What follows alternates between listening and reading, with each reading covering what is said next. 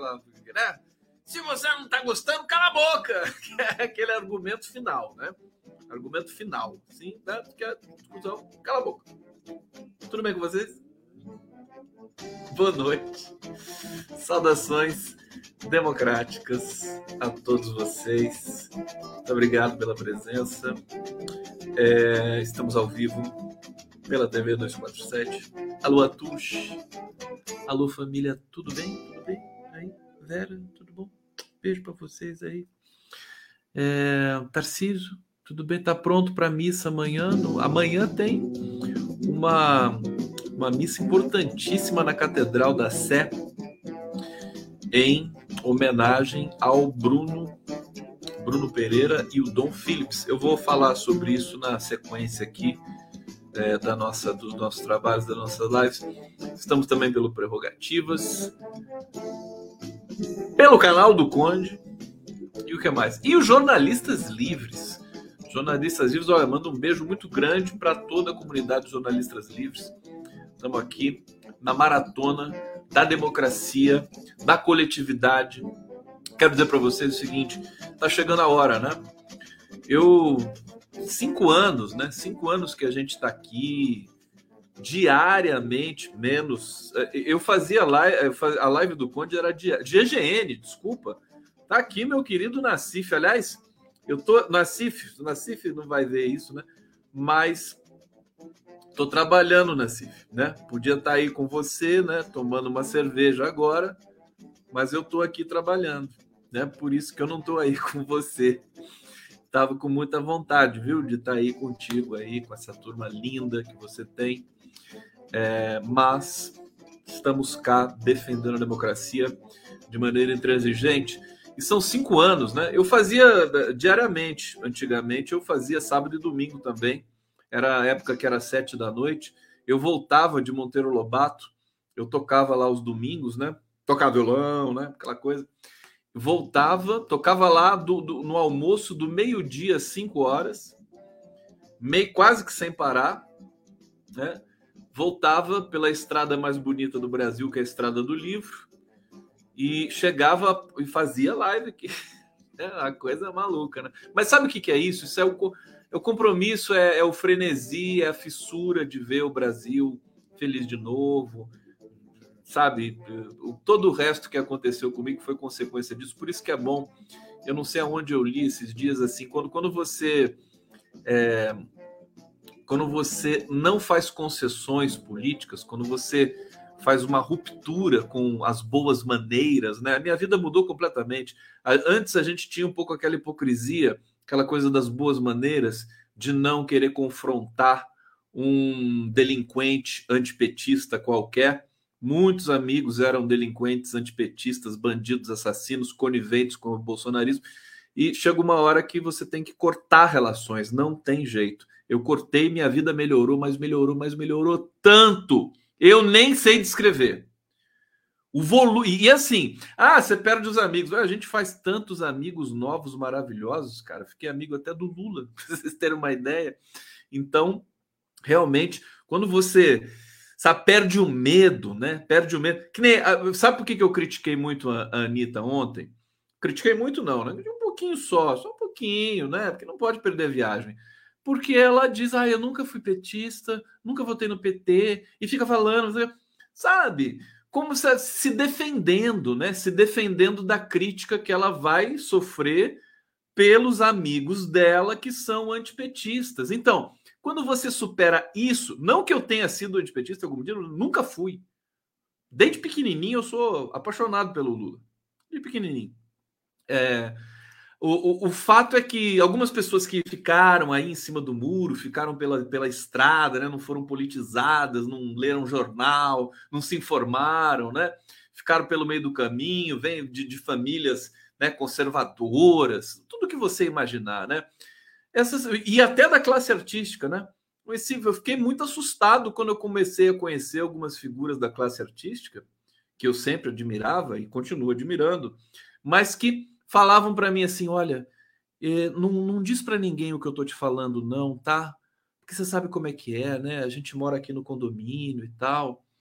Então é melhor, é, é, ninguém sabe. A pessoa estava lá elogiando, acho uma injustiça que estão fazendo com Lula, tal, mas não fala para ninguém, não, tá? Porque senão, gente, eu fiquei estarrecido, fiquei estarrecido, mas é a realidade, é essa psicologia maluca aí que tomou conta é, do nosso, da, da, das nossas atividades aqui políticas no Brasil, e acho que agora a gente tem uma oportunidade de sair disso. Então, por isso que eu não vou deixar barato, né? O caso da Anitta, assim. Então, o Felipe Neto foi muito, foi muito mais interessante, embora ele não tenha apoiado o Lula ainda, mas quando ele falou com a gente na live do Prerrogativas, né? Ele falou, inclusive foi um vídeo que a gente extraiu e viralizou, tá em tudo quanto é lugar. Se você procurar ali Felipe Neto se desculpando com Lula, você vai achar o nosso, a nossa entrevista com ele, né? Ele disse: Eu fui um idiota, né?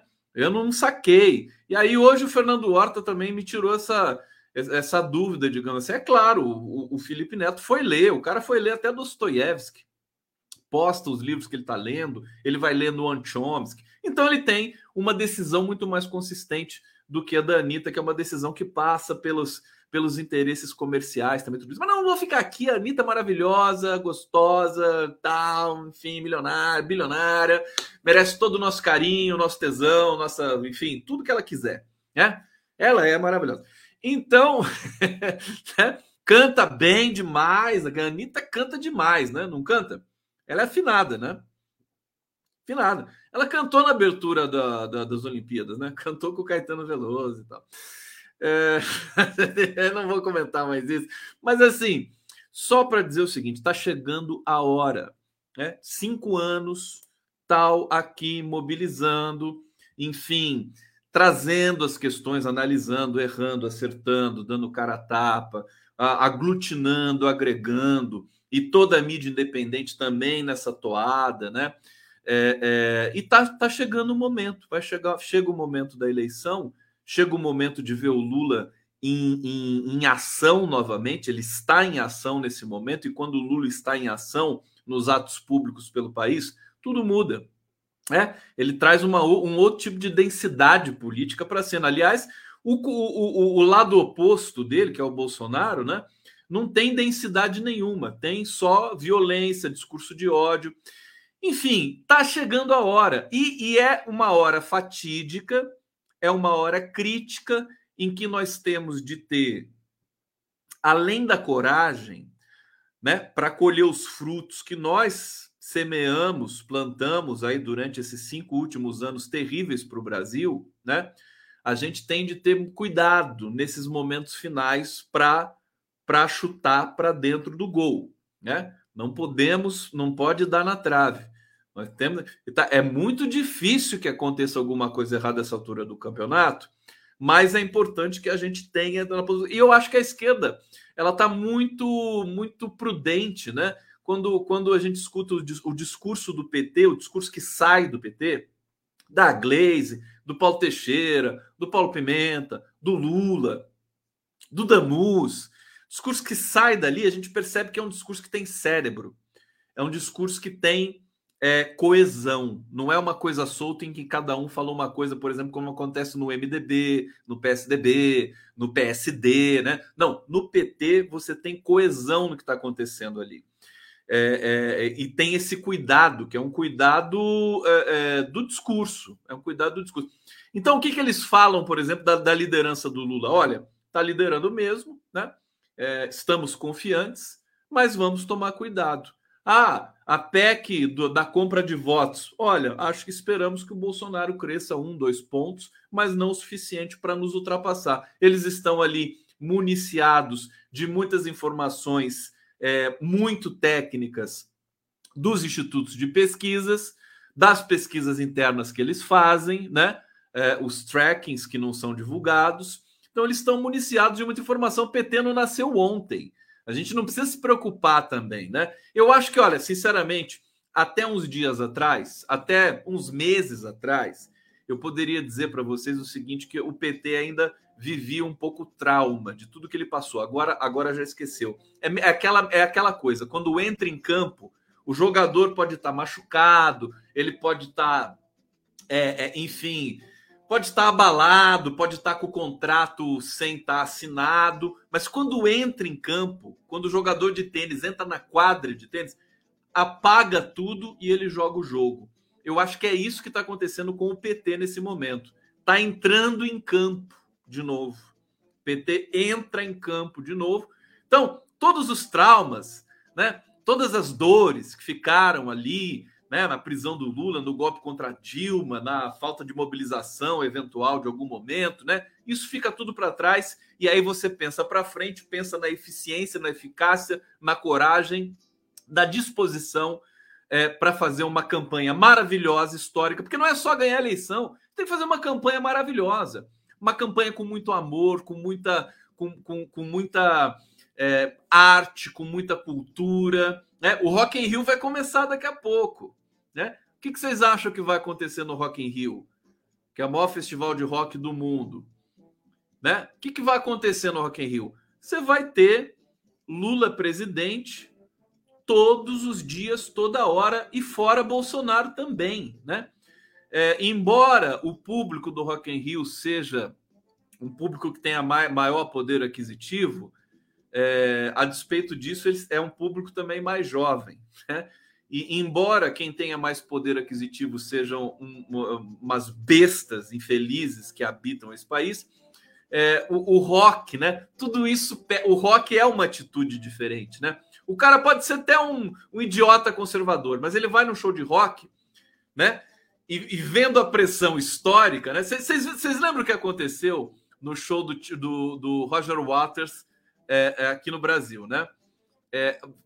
Esse público, essa playboyzada vagabunda, estúpida, né? Que anda aí com seus camaros da vida, com som alto e o caramba, é, eles, eles escutam, né? Eles escutam Pink Floyd, eles escutam Led Zeppelin, Black Sabbath, ACDC, né? E eles não entendem porra nenhuma porque eles não sabem falar inglês, né? Então eles nem sabem o que eles estão cantando, escutam Rolling Stone, né? mal sabem que o ACDC, por exemplo, você pegar as letras do ACDC, aquilo ali é marxismo puro, né? É letra de trabalhador, meu querido. É letra de estivador e de revolução e de revolta. O rock and roll ele é naturalmente progressista. É de esquerda. Aliás, ontem foi o dia do rock, né? Rock, rock and roll é de esquerda. A gente vê um Roger do traje a rigor perambulando que nem um zumbi por aí, sabe? Enfim, dá até pena, né? É outra dimensão. Então, o Roger Waters, quando veio para o Brasil, é, ficou chocado de ver que tinham ali no público dele um bando de fascistas. Ele teve que rever várias questões depois ali. Mas o público não sabia nada. É um público que fica à deriva, sabe? Tem, tem um escândalo do MBL hoje que eu vou contar para vocês, que é exatamente essa playboyzada de merda, né? Que ainda tem aos montes aí pelas, pelos bairros chiques do Brasil, pelas das grandes cidades.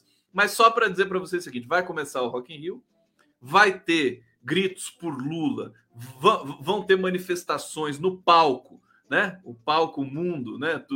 Para o Lula. Todas as noites, todos os dias vão ser. Acho que o Rock in Rio vai, vai ser 10 dias, né? 10 dias de Rock in Rio, uma semana e meia, né? Uma semana e meia. Vai ser avassalador. Qualquer show que você tem no Brasil hoje, qualquer show fechado, aberto, você tem gritos por Lula.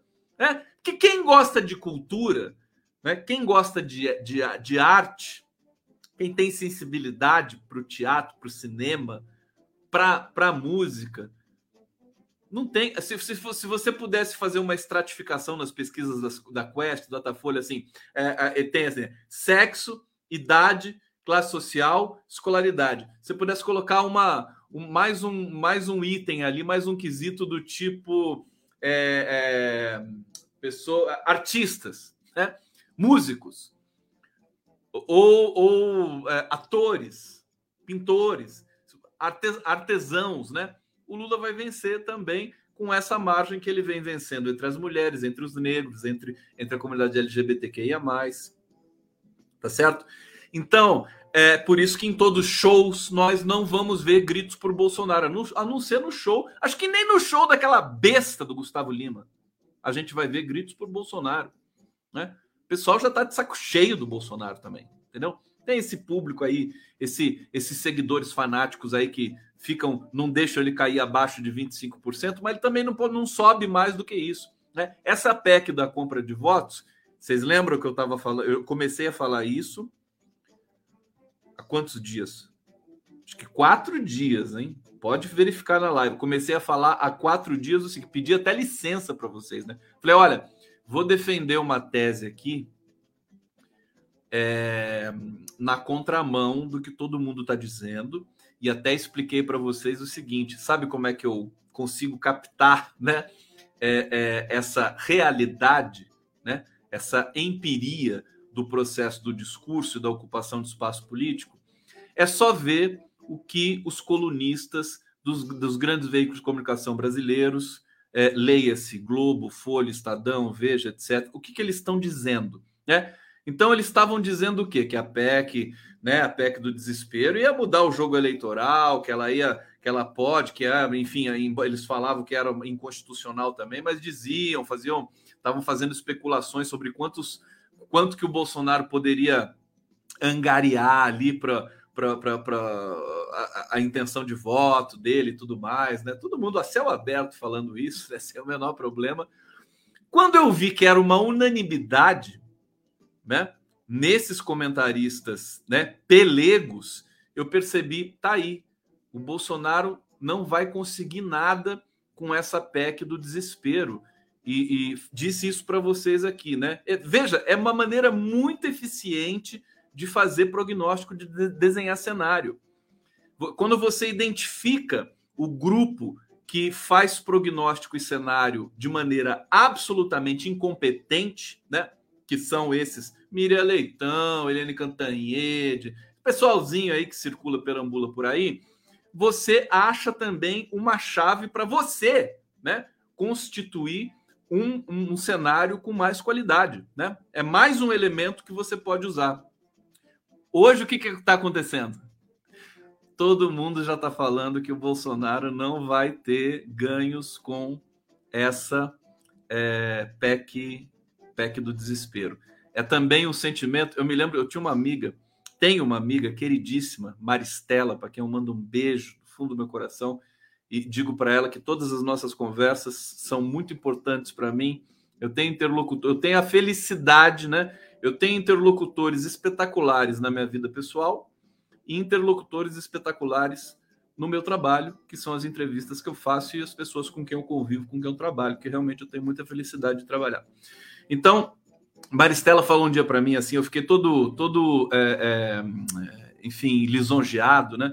Falou, Conde, você é músico, você é artista, então você tem uma outra sensibilidade para pegar esses, né? É como se fosse, fossem antecipações, né, de certos movimentos históricos, políticos, né? Então, é, é a, a, tal chamada da intuição que o Lula tem sem ser artista especificamente. Ele é um artista da palavra, talvez ele seja também um artista, a gente não pode negar.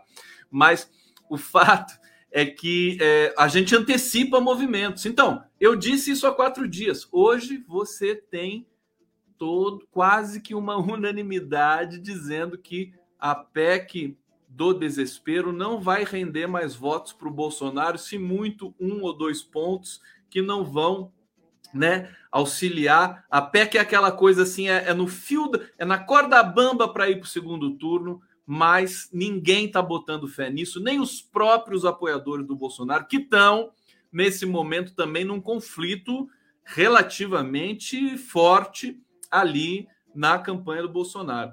Então, veja, é, é, é esse que é o, que é o interessante do, do discurso da linguística. A gente, a gente percebe para onde vai o discurso, né? Para onde vai? A gente são, são movimentos, são de ondas, assim, a gente passa a olhar a linguagem como se fosse como se fosse a praia de Nazaré, né? Lá em Portugal, né? Aquelas ondas gigantes. O canhão de Nazaré, o cara pegando surf ali, aquela coisa. Eu adoro ver onda. Vocês não gostam de ver onda pelo YouTube? Nazaré. Eu adoro ver ondas, cara. Eu sou, eu não, eu não sei surfar, né? Eu mal sei nadar, mas eu adoro ver aquelas ondas gigantescas. Às vezes eu fico lá, né, 30 segundos olhando isso. Vamos ver aqui Cantônia, tá dizendo aqui, Eduardo Moreira questionou a animação dos artistas, disse que é bom, mas quem deve aparecer e ser exaltado na campanha é o povo para gerar identificação. Tá aí uma tese, né? É uma tese. Eu não sei se eu concordo com essa tese, não, mas é uma tese. Uma tese é uma tese, é uma tese. Como diria Gertrude Stein. Você conhece Gertrude Stein, né? Foi uma, uma poeta, enfim, uma mecenas, né? Que circulou ali no, nos anos 40, 50, né? Foi amiga do Picasso, aquela coisa, né? A Gertrude Stein tem um poema dela que eu adoro, que é assim: Uma rosa é uma rosa é uma rosa. Sempre que eu conheço uma mulher chamada Rosa, eu falo para ela: Você conhece aquele poema da Gertrude Stein? Elas nunca conhecem, mas eu sempre falo para elas. Bate-papo aqui, vai desopilar o meu sobre celebrar a presença de vocês aqui na Live do Conte. Obrigado pela audiência, obrigado, jornalistas livres, TV GGN, minha fofa querida Xodó do Conde. Aqui, hoje, hoje o YouTube deu pau, né? Hoje o YouTube deu pau. É, que coisa horrível, né? Agora tá tudo bonitinho, né? Não sei se foi o YouTube que deu pau, foi o StreamYard que deu pau. Eu acho que foi o StreamYard que deu pau. Bom, enfim, pau por pau, ficamos aqui. É, TV 247, obrigado. TV... Olha a TVT aqui, gente. Por que, que audiência é essa na TVT? O que está acontecendo? Obrigado, viu, TVT? Obrigado. Prerrou, condão. E eu vou agora. Querem vinheta já? Não. Vinheta ainda não. Calma. Sossega, gente. Tomar um gole d'água. Tomar um gole d'água. Tomar um gole d'água. Vamos aqui.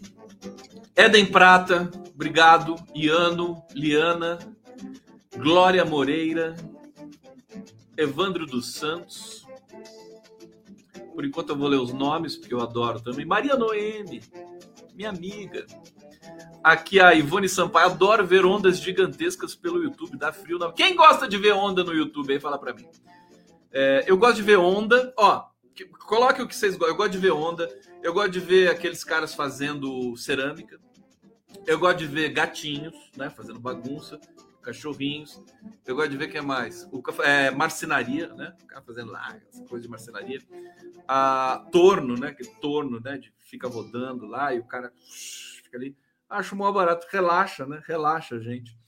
É, deixa eu ver aqui. Estreia do Pagodão do Conde vai dar certo.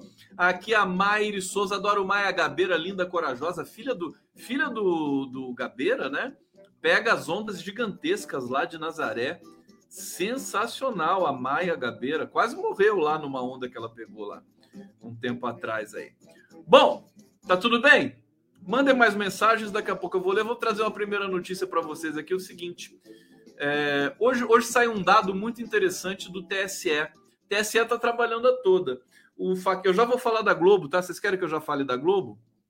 Eu vou, deixa eu dar o dado do TSE, aí depois eu falo da Globo para vocês que hoje, hoje a edição do Jornal Nacional teve, teve um aspecto interessante. Eles gastaram é, uns 15 minutos com a matéria é, do assassinato político do tesoureiro do PT, Marcelo Arruda é, fizeram uma matéria muito completa, muito bem feita, e pasmem, pasmem, pela primeira vez na história da humanidade, a Rede Globo tratou o PT como um partido político. Vocês têm noção? A Rede Globo não tratou o PT como uma organização criminosa hoje. É um dia histórico. Viu, Lula? Alô, Gleisi! A, a, a, a, a Globo colocou na tela a fala da Glaze Hoffman. É mole. Eu fiquei praticamente chocado. Quando, qual foi a última vez que a Globo colocou uma fala que a Glaze gravou do celular criticando? Veja, não é qualquer coisa, tá? Isso aqui é, são detalhes do discurso que são muito relevantes. Hoje é um dia diferente é, a meu entender, foi um posicionamento da emissora do Roberto Marinho. Né? Ela se posicionou. É A Globo hoje deu uma de Anitta. Ela só não disse que vai apoiar o Lula, mas ela deu uma de Anitta hoje. Vem, vem, eu, eu vou falar já do tema da Globo e depois eu falo o tema do TSE, né? Por quê? porque ela trouxe a notícia da, do inquérito é, feito pela, pela delegada da Polícia Civil lá de Foz do Iguaçu do Paraná. O nome dela me escapou. Cepolina, não. Se alguém puder lembrar o nome dela para mim, lembra? Vocês, vocês, vocês sabem que cê, na minha live vocês trabalham, né? Vocês são meus editores. Então, quando eu pedir alguma coisa aqui, por favor, né? Como é que é o nome dela? Ô, produção, vocês são minha produção. Bom, é, essa delegada, um, um, um inquérito a jato, com respostas a jato, dizendo que não foi crime é, político. E ela teceu toda uma teoria ali. Eu já vou falar. Seconello, obrigado. Rosa, como é que é o nome da. Seconello. Rosane Schneider, tá aqui. Rosane Schneider, é, um beijo para você. É a Seconello, né? Seconello, Seconello. E teceu lá uma, né? Até parecia que estava dizendo alguma coisa técnica. Eu vou trazer o comentário. Amanhã eu vou entrevistar o Fernando Augusto Fernandes, que é um dos grandes juristas brasileiros e que está escrevendo muito sobre isso. Escreveu um artigo sobre terrorismo eleitoral e a gente vai falar sobre isso especificamente. Agora, o Fernando Fernandes ele postou hoje, não sei se foi no Twitter, no Instagram, dizendo que de fato a legislação brasileira é lacunar, né? Ela, ela, tem, tem, uma, tem uma falha para contemplar crimes de ódio, crimes de discurso, crimes de ódio, na verdade. Então, a gente vai ter de, é, enfim, ou urgentemente, né, votar uma lei para isso, ou tentar mudar a interpretação da lei que já existe. A, a Globo fez um trabalho hoje impressionante. Foi um jurista é, é, faz, conversar ali com a, a, o jornalismo da Globo, chamado Gustavo Sampaio, professor da UF, no Rio de Janeiro, extremamente competente. A Globo deu voz ao Gustavo Badaró, da USP, que me pareceu muito frágil. Ele está na opinião de que realmente não é crime de ódio, mas o Gustavo Sampaio, que me parece muito mais, né? Inclusive, a Globo deu muito mais destaque para o Sampaio, dois Gustavos, né? E três eu lá assistindo. Deu muito mais destaque para o Sampaio, porque a fala dele é muito mais consistente. Ele falou que é absolutamente inacreditável que essa delegada tenha dito que não é um crime é, é, de ódio associado à, à, política, entendeu? Enfim, são muitas teses, nós vamos discutir isso. É, e hoje eu vou trazer outros, outros temas aqui para vocês. Mas assim, estou falando da cobertura da questão editorial da Globo. Qual que é o pulo do gato ali? É, num dado momento, a Globo traz a Glaze Hoffman para dizer que achou um absurdo a o inquérito a jato da Seconello. Seconello. Seconello, isso. E, e, e, deu e assim foi uma coisa inédita. A Globo não costumava fazer isso. Ela dava coisas muito curtinhas. Então, no, no, conjunto da matéria, a Globo estava dizendo o seguinte, né? Deixou vazar a posição de que é, ela discorda de que o crime não seja um crime grave político. Esse crime, esse crime é divisor de águas. Ele pode definir as eleições. Eu acho que o PT, o Lula e toda a comunidade democrática desse país vai ter de agradecer, enfim, a família do Marcelo Arruda, né, por, durante muito tempo, porque ele é ele, ele, ele se sacrificou não só para salvar a família dele de um vagabundo, estúpido, assassino, canalha bolsonarista, né? Ele não só se sacrificou para salvar a família dele, como, a meu ver, tem uma, tem, um, tem uma questão aí que é da ordem política histórica. Ele também se sacrificou para salvar o Brasil, porque depois desse episódio, você vê, a Anitta apoiou o Lula, a Globo faz essa inflexão, né? que a gente ainda tem que aguardar, porque tudo que vem da Globo a gente desconfia de fato. Mas hoje a edição foi essa, eu trabalho com dados empíricos, né? O dado empírico de hoje foi esse. A Globo pode, pode amanhã fazer uma besteira gigantesca, e acho que como vai fazer, mas hoje foi isso. Né? Ela tomou uma posição. Tomou uma posição, até porque todos esses articulistas ali na Globo, né? Todos ficaram chocados com esse crime. Esse crime chocou as elites brasileiras. Esse que é o dado que eu acho que virou uma chavinha no cenário eleitoral. É um crime que, que, que só quem, só quem apoia o assassino nesse crime é o Bolsonaro, né? É, e os seus fanáticos seguidores ali, aquele grupelhozinho, aquela horda, né, de vagabundos assassinos. Agora, as classes médias, né, esse pessoal que é cheio de frescura e tudo mais, esse tipo de crime mexe, mexe com a, a, a enfim, com a estrutura deles. E de uma ainda que eles possam tapar o nariz para falar do PT e tudo mais, mas eles começaram a se posicionar. Eu acho que é é o pontapé inicial da campanha esse evento trágico, né? Hediondo. É, provavelmente nós do Prerrogativas vamos trazer a Pamela, a viúva do Marcelo Arruda, em breve. Eu sou contra trazer a pessoa assim, sabe, no dia seguinte, é, do, dessa uma semana depois do, do, do assassinato, né? Eu acho que é, eu, eu sou, se eu, se, eu, se eu for um jornalista, eu sou um jornalista, nesse, nesse caso, eu sou, eu sou anti-jornalista, né? Porque o jornalista quer de qualquer jeito, né? Ele quer, ai, vamos lá pegar né, na emoção. Eu acho que, pelo amor de Deus, tem que respeitar a pessoa, deixa a pessoa lá um pouco, né? né? Deixa, ela, deixa ela constituir o início do luto dela para a gente poder perguntar. Evidentemente, com as questões da justiça, ela tem de responder ali realmente com o clima ainda quente, com a, com a dor ali viva, mas publicamente para a imprensa, eu acho que é um abuso. Bom, vamos lá! Aqui na live do Conde, vou botar aqui uma vinheta para vocês. Vocês estão gostando? Fala pra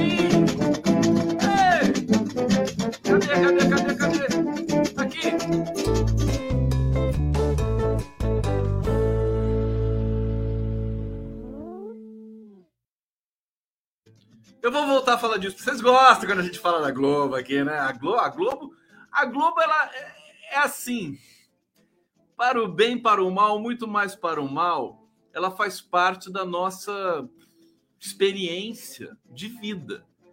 Quem hoje com 30, 40 anos não, não assistiu Globinho, sabe? Não assistiu novela. Até o Lula assiste novela, tá? Deve estar tá assistindo Pantanal com a, com a Janja lá. Ele falou que ele é o Juventino e a Janja a Juma. Já falou. Então, a Globo ela habita o inconsciente, né, de todos nós. Né? Tá, tá, tá na nossa memória afetiva também. Tá na nossa memória afetiva. Agora, nós já somos maiores de idade, vacinados também para saber que a Globo foi um atraso para o Brasil, né? Um atraso ela, ela acumulou demais, né? Toda a publicidade brasileira durante muito tempo, ela ficou gigante, um gigantismo exacerbado, não, não just, nada justifica uma hegemonia que é criminosa, é cartel, né? Ela inclusive acumulou e agregou também todos os artistas brasileiros, é dona de quase todos os direitos autorais que foram emitidos aí nos anos 70 e 80 pela Som Livre, Caetano, Chico, todo mundo passou por lá. Então, assim, é eu, o buraco é muito embaixo, né?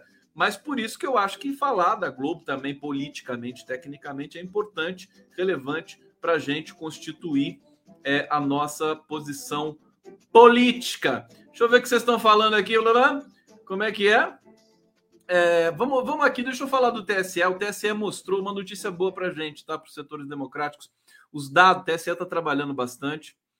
É, é, nesse, quando o TSE trabalha tecnicamente assim, e faz uma coletiva, ou emite, ou o Faquin, né? Emite uma, uma fala, né? Para dizer. Hoje, hoje, por exemplo, eles soltaram os dados dos eleitores do Brasil. Eu vou ler aqui para vocês. Olha, total de eleitores cresce 6,2, né? 156 de milhões, 156 milhões de pessoas vão votar neste ano no Brasil. Houve uma procura maior e graças a Anitta e outros artistas, 2 milhões de adolescentes entre 16 e 17 anos tiraram o título de eleitor, o que é um feito, que é um crescimento muito forte nesse setor aí é, do, do segmento do eleitor, né? Então, cresceu, chegou a 156,4 milhões de pessoas aptas a votar é o maior eleitorado da história brasileira, de acordo com o tribunal. É, com a comparação, em 2018 nós tínhamos 147 milhões de, de eleitores e antes ainda 142, quer dizer, deu um salto agora, né? Embora a população brasileira tenha estagnado por causa das mortes da Covid, o número de eleitores aumentou. Tá? Olha só, de acordo com o TSE, é, aqui o, o, o, eleitorado jovem, né, de, de 16 anos, cresceu mais de 50% em relação a 2018. Número de adolescentes registrados no TSE cresceu 46%. É um segmento que é, dá vitória muito expressiva para o Lula, que não gosta do Bolsonaro. É, aqui, é, o dado mais impressionante é porque também aumentou o número de mulheres, né? Olha só, total de eleitores que podem votar nesse ano, 52,6% são mulheres, né? As mulheres são 82 milhões de eleitores, de eleitoras. 82 milhões de eleitoras mulheres. Os homens são 74 milhões de eleitores. Quer dizer, por aí a gente já vê que o Lula vai começando a levar muita vantagem. Também regionalmente, você pegar os, as regiões mais populosas, né? Notadamente, Sudeste e Nordeste. Sudeste e Nordeste. É, o Lula vence expressivamente nessas duas regiões, sobretudo no Nordeste tá? No Sudeste também, mas no Nordeste, né? É uma vantagem muito grande. O Nordeste é 27% da população brasileira e o Sudeste é 42%, se não me engano. Eu não estou com os números aqui, é, não achei nessa matéria, mas está na minha cabeça. É, então, esses dados do TSE, eles também são é, é, alvissareiros para a gente aqui. Deixa eu ler aqui um, um super chat que eu não consigo colocar na tela agora. Bia Kulakovski. Não, desculpa. Bia Bukovitz Bia! Ô, Bia! Tudo bom? Não conheço a Bia, mas eu faço essa festa, né? Ela tá dizendo: Oi, Condão, falando em Globo, viu a entrevista do Pedro Cardoso ao UOL? Manda um beijo para minha mãe na Tércia. Ela precisa de um afago. Ô, oh, na dona na Tércia! Dona na Tércia, olha, te amo, tá bom? Aqui sua filha maravilhosa aqui, muito carinho. Obrigado por estar aqui assistindo. Vou fazer um brinde para você, dona Natércia. Querida, ó, música para dona Natércia. Dona Natércia, muito obrigado, viu? Um dia eu vou tomar café com a senhora. É... Bom, eu, falou do Pedro Cardoso no UOL. Tem umas notícias também que vão saindo sobre a Globo, né? De que havia muito fim teste do sofá, muito abuso lá dentro. Não sei o que mais que saiu, tem gente que está denunciando alguma coisa. Enfim, mas eu não, não separei essa pauta para falar hoje. Não sei se é por isso que a Bia está dizendo aqui para se ouvir no UOL essa matéria do Pedro Cardoso. Não vi. O que, que o Pedro Cardoso falou no UOL? Ele falou da Globo? Fala para mim o que ele falou no UOL. Gente, eu preciso denunciar agora muita atenção, muita. Vou até botar uma vinheta para introduzir esse assunto, porque esse assunto é muito forte. Então tá aqui.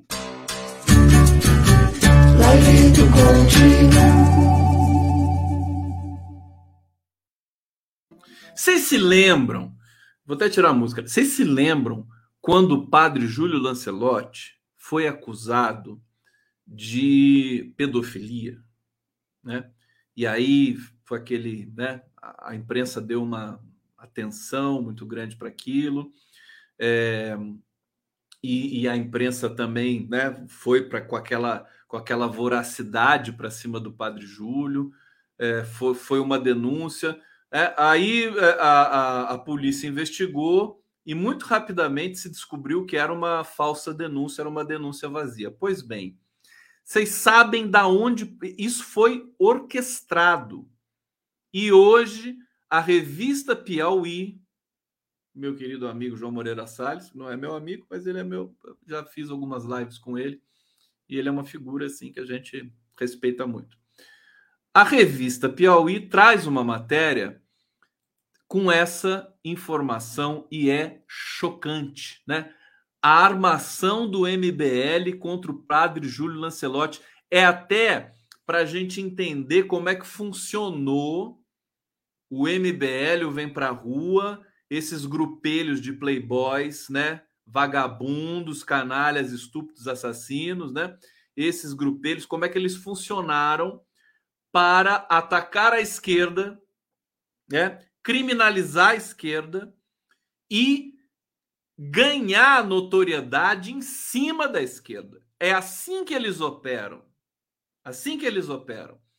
Então, a matéria é chocante. É, e sabe quem que tá no quem que teve no comando dessa destruição de reputação fracassada dirigida ao Padre Júlio? O Arthur Duval, né? Que foi foi caçado, né?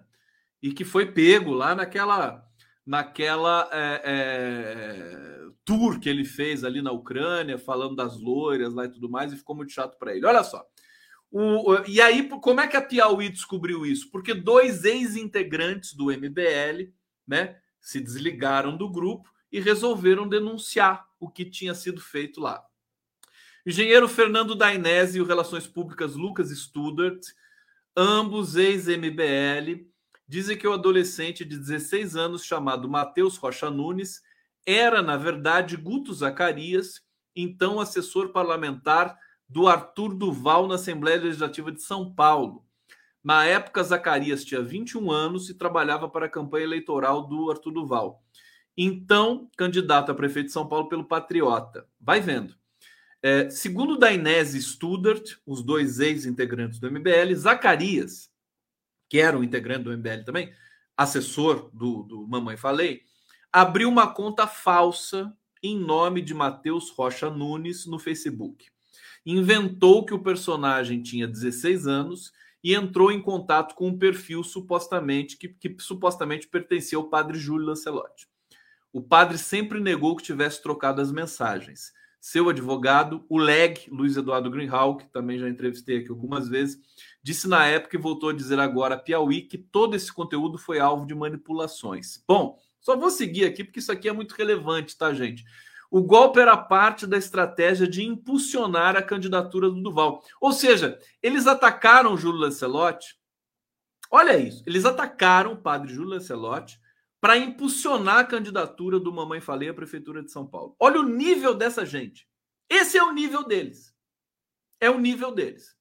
Por isso que a gente precisa ter muito cuidado, né? E muito pé no chão nesses momentos finais, né? Que a gente está tendo aqui para se reencontrar com a soberania e a democracia do Brasil. O, olha só o que aconteceu. O Guto se passou por um menor de idade. Eu não estava à frente dessa situação, diz o Dainese, mas vi ele fazer essa operação contra o padre. O Studart diz, né? foi armado todo um suspense para mobilizar a militância do MBL. Na época, era um dos coordenadores cariocas do MBL. A conta falsa foi criada no dia 2 de setembro de 2020 e Matheus Rocha Nunes manteve o contato com a suposta conta do padre até o dia 14 de setembro. Nesse meio tempo, no dia 10, enquanto transcorria a farsa, Duval deu entrevista à rádio Jovem Pan, é, dizendo o seguinte: não pode falar do padre Júlio Lancelotti, aquele tranqueira lá. Vou desmascarar esse padre, inclusive. Pode cortar esse trecho e guardar. Eu vou desmascarar esse padre. O, o Mamãe Falei atacava muito o padre Júlio, né? Então, isso era uma armação. Era deliberado, né? No dia 15 de setembro, um dia depois da conta de Mateus e o suposto perfil do padre terem parado de interagir, Duval, Duval Mamãe Falei postou em seu perfil no Twitter que o padre Júlio Lancelotti faz é deplorável escreveu usando letras maiúsculas. A Igreja Católica tem uma linda história e não pode ficar à mercê de um cafetão da miséria. Chamou o padre Júlio Celular de cafetão da miséria. Nunca ameacei ninguém, nem ele. Ele é uma das maiores farsas do Brasil. Lá, ele ofendeu lá o padre e tal. 3 de, ju... 3 de outubro, a Tudo veio a público para denunciar o padre com base no vídeo. Aqui, ó, a... antes tem que falar do vídeo, né? É... Concluída a armação, a Delegacia de Capturas de São Paulo recebeu, por vias hierárquicas, segundo diz o inquérito, um vídeo de 14 minutos no qual apareciam conversas por escrito de conteúdo sexual entre supostamente o adolescente e o padre. Bom, 3 de outubro, a Tuduval veio a público para denunciar o padre com base nesse vídeo. Numa entrevista à TV Democracia, que é do meu amigo Fábio Panuzzi, disse: Vou revelar a vocês em primeira mão. Eu, eu recebi, confesso que fiquei atônito, uma denúncia muito grave sobre o padre Júlio Lancelotti, uma denúncia de pedofilia, blá, blá, acusação falsa toda. Enfim, eu vou parar por aqui porque é de embrulhar o estômago essa história é de embrulhar o estômago. E agora que a Piauí publicou essa matéria, é mistério, é imperioso que se investigue, porque o sofrimento do padre Lancelotti naquele momento foi grande, né? E foi o Jornal Nacional repercutiu essa matéria, as revistas repercutiram, todos os jornais repercutiram, e aí a investigação da polícia foi, enfim, foi, foi até muito simples, né? Falando, isso aqui é uma fraude, mas hoje a gente descobre por que, que houve a fraude, é, em que condições e quem é o autor intelectual dessa fraude, né? Então, é, você vê como é que são as coisas nesse país. Viva Padre Júlio! Viva Padre Júlio Lancelotti, que vai estar amanhã, com certeza, na, na missa em homenagem ao Bruno, Bruno Pereira e ao Dom Philips. Eu vou colocar na tela aqui para vocês ato interreligioso em defesa dos povos indígenas. Bruno e Dom presentes.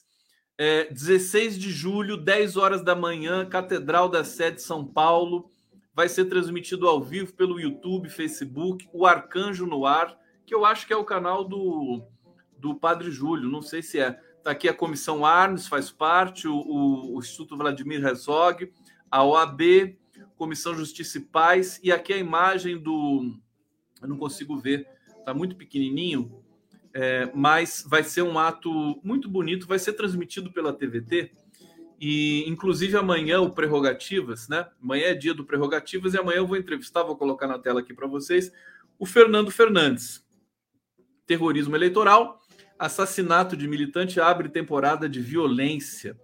É, e, e, o ato interreligioso vai até 15 para meio-dia, mas a gente vai começar o Prerrogativas às 11h30 e, e daí a gente vai ficar simultâneo 15 minutinhos e depois a gente fica sozinho ali na nossa transmissão, nas nossas reflexões. Deixa eu trazer mais notícia para vocês aqui. Bom, vamos falar um pouco do, desse inquérito. Né?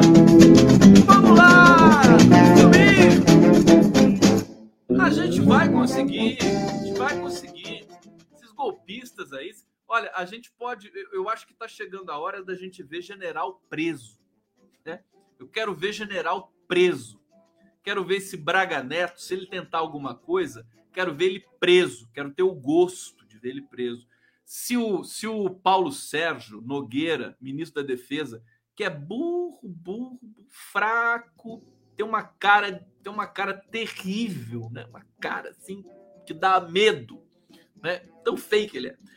Se ele, né, se meter a besta, eu vou dizer aqui juntamente com o Paulo Teixeira, com o Leonel Brizola Neto, né? vai para cadeia, que é o lugar onde eles têm de, têm de ir se tentarem golpe contra, contra, contra a democracia. Bom, motivação política do crime não está prevista em lei específica, mas pode aumentar pena. Deixa eu só trazer antes o comentário do Fernando Fernandes sobre isso. Ele, ele diz o seguinte, ó. Ele acabou de twittar isso aqui. A conclusão do inquérito policial sobre o assassinato do tesoureiro do PT, Marcela Ruda, do Paraná, conclui juridicamente que há um homicídio doloso por motivo torpe, com pena de 12 a 30 anos. O crime tem motivação política evidente, não nos resta dúvidas, mas ocorre que não está prevista na legislação brasileira, como crime político, a motivação política, fora dos crimes contra o Estado. Então veja que há uma falha na nossa legislação. Também não prevê crime de ódio e terrorismo por motivação política.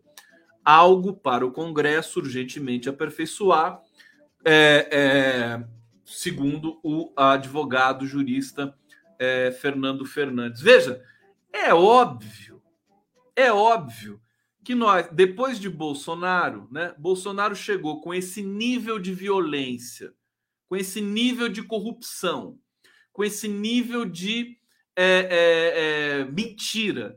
É óbvio que depois de Bolsonaro a lei precisa ser mudada para enquadrar esses bandidos do bolsonarismo, né?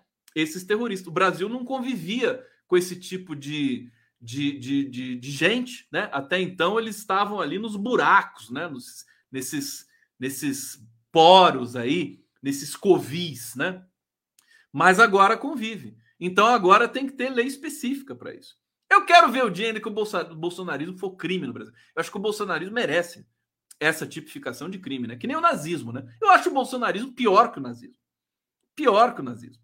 Então, acho que. Tal, espero que não demore 10 ou 20 anos. Espero que seja para os. Bolsonarismo crime, querido. Eu não tenho dúvida, dúvida. Eu acho que aceitar um bolsonarista né, como parte do jogo democrático é um erro. Eu acho que é um erro. Enfim, vamos esmagar. Tem que ter, um, ter uma vitória muito poderosa da democracia, dos setores democráticos, para a gente poder virar essa página depois de lê-la. Então tá aqui, ó. Polícia Civil concluiu que o assassinato do guarda municipal Marcelo de Arruda pelo A, pelo desculpa, pelo policial penal bolsonarista Jorge Guaranho, né? Assassinato teve motivo torpe, tecnicamente não será enquadrado como crime de ódio político ou contra o Estado Democrático de Direito por falta de elementos. Muito criticada a conduta da delegada, né? A Glaze falou disso, saiu no Jornal Nacional, o Gustavo Sampaio falou disso também no Jornal Nacional. É, todos os juristas né, dignos do nome desse país estão destacando isso. Ela ignorou, por exemplo, a perícia do celular do assassino, né? É, enfim, e, e, os dados concretos, quer dizer, uma festa de aniversário temática do PT. É, foi isso que levou o assassino àquele, àquele local. Pior do que isso, o assassino estava num churrasco, não sei se vocês viram isso, é a descrição lá da delegada, que eu acho que tentou fazer um trabalho competente, mas falta lastro, né? Acho que técnico e cognitivo, porque você tem que fazer a ponte com a questão política, né? É, é, ele viu um, um, um amigo que tem acesso às câmeras do clube pelo celular, portanto remotamente, é, ele, o amigo mostrou para ele que estava tendo uma festa temática com o PT, né, dentro do clube. Aí ele saiu, né? Tava meio, tinha bebido, né? Saiu, foi para lá, é, coisa de playboy, coisa de playboy vagabundo, né? É, foi para lá provocar e tal. Foi provocar.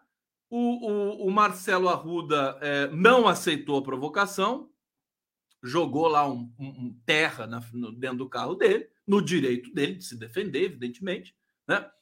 E aí o cara ameaçou, falou: voltava matar todo mundo.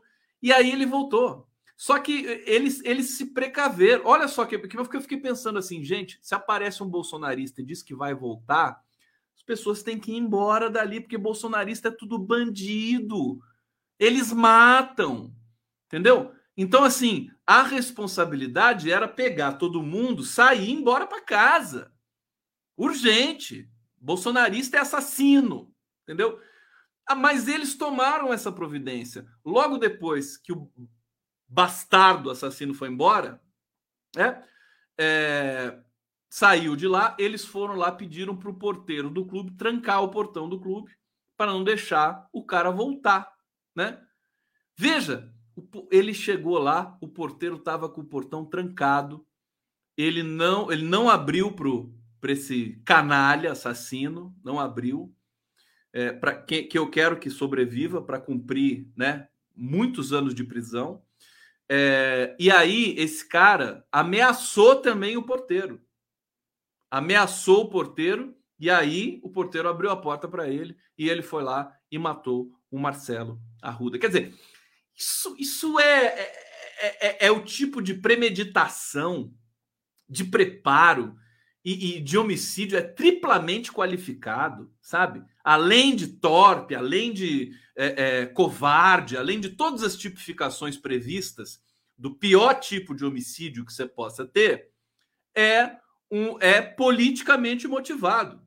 Então você vai ter que encontrar. Amanhã nós vamos discutir isso. O Lenny Streck, inclusive, vai dar uma passada lá no, no Prerrogativas amanhã com o Fernando Fernandes, ver o que, que pode ser feito tecnicamente. O Prerrogativas está prestando uma, uma assistência né, jurídica ali para a família do Marcelo Arruda, e isso não pode ficar pedra sobre pedra. Né? Isso precisa ser de fato. Eu nem, vou aprofundar essa questão aqui, porque realmente embrulha demais estômago da gente brasileiro aqui na live do Conde. Obrigado pela presença de vocês. Agradecer demais aqui, a gente está encerrando. É, vou descansar. Acho que é a quinta live de hoje. Obrigado pela presença, demais. É, tamo junto. Amanhã temos a live do Prerrogativa. Semana que vem voltaremos com toda a força. Tá chegando a hora. Preparem-se! Preparem-se! Tá chegando a hora. Hoje são 79 dias para o 2 de outubro. Vamos nessa! É com!